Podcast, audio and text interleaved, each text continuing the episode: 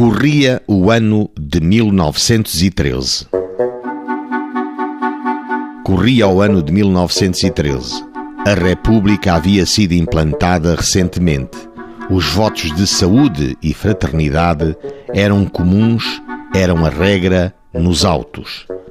Neste contexto, em agosto de 1913, na Vila do Crato, na Secretaria do Conselho, apresentaram-se os cidadãos José Pedro da Silva, serrador, e Luís Afonso, também serrador, queixando-se contra Joaquim Nunes de Oliveira, por este não querer pagar aos queixosos os seus salários como serradores nas importâncias de 12 escudos e 74 centavos e 13 escudos e 20 centavos.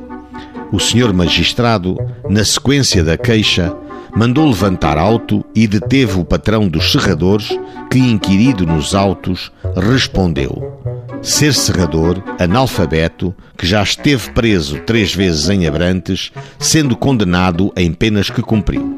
Sobre os factos de que é erguido, respondeu que é verdade terem estado ao seu serviço José Pedro Silva e Luís Afonso, serradores, desde o dia 16 de junho último até ao dia 16 do corrente mês, mas durante esse tempo só trabalharam 32 dias e um quarto e 30 dias e meio, pelo que lhes pagou os respectivos salários à razão de 65 centavos só com relação aos dias em que trabalharam, querendo eles que lhe pagasse os dias em que não quiseram trabalhar, no que não concorda requereu a sua imediata soltura, responsabilizando-se a apresentar-se em juízo quando lhe fosse ordenado.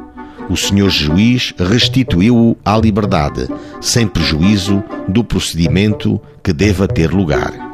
O Ministério Público, não havendo, como se via da própria participação, fundamento para o procedimento criminal, promoveu o arquivamento dos autos.